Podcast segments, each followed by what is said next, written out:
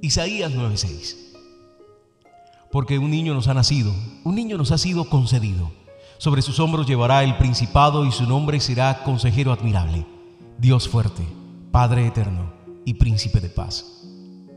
Lo que Dios nos ha concedido por medio del nacimiento de Jesús fue más que una iglesia, fue más que una doctrina. Nos vino a ser evidente. Así como muchos dudan de la existencia de Dios y de su venida, millones han sido confrontados con la realidad. Jesús vino a la tierra.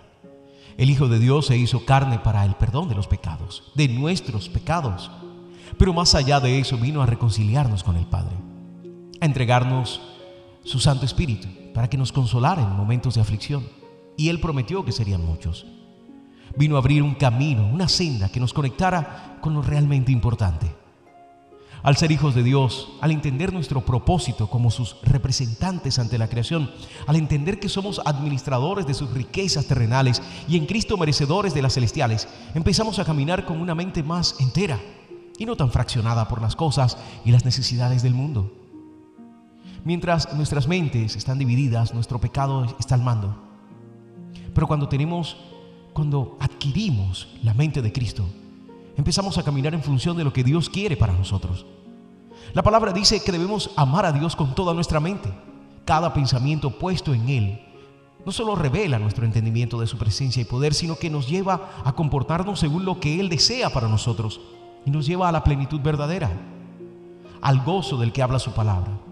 Lo más importante cuando entendemos quiénes somos y adquirimos la identidad de hijos es que podremos actuar, pensar y sentir de acuerdo a lo que el Padre desea para nuestro bien y en medio de las duras pruebas no cedemos ante las emociones, sino que por el contrario, logramos sobreponernos y ser más fuertes hasta que llegue nuestro tiempo final.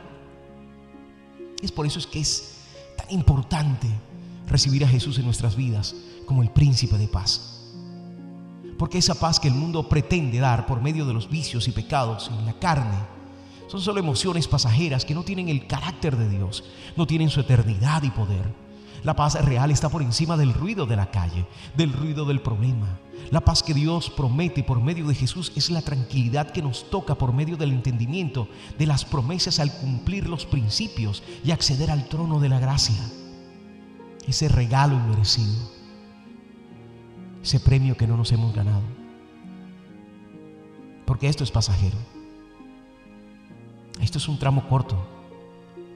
La vida es un suspiro, un pestañeo pero la eternidad en Jesús es lo verdadero, lo que realmente debe importarnos. Y no solo llegar nosotros, sino procurar que todo aquel que nos rodea lo entienda. Que no se vaya de este mundo sin haberlo entendido. Que seamos instrumento de Dios para salvación de otros. Y mientras estemos aquí, disfrutemos de esa paz. Saquemos la religión de todo esto. Los comportamientos religiosos Seamos radicales en el amor a Dios, pero a través de Jesús.